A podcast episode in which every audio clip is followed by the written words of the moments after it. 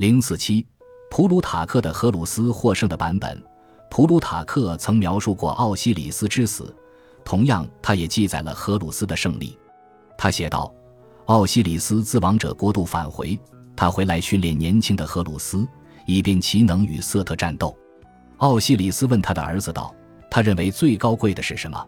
荷鲁斯的回答是：“为父母遭受的不幸去复仇。”在战斗开始前，瑟特的许多支持者倒向了荷鲁斯一边，增强了荷鲁斯的力量。甚至赛特的小妾荷马女神塔维瑞特也抛弃了他那作恶多端的伴侣。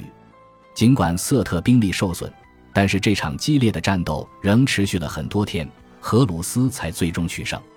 瑟特被俘了，他被戴上镣铐带到年轻的国王面前，但是伊西斯不同意处死瑟特，这激怒了荷鲁斯。盛怒之下，他摘掉了伊西斯的王冠。而总是处变不惊的托特把一个形如牛头的头盔戴在伊西斯的头上，瑟特指责荷鲁斯是非法的，但是托特为荷鲁斯辩护，证明了其继承王位的合法性。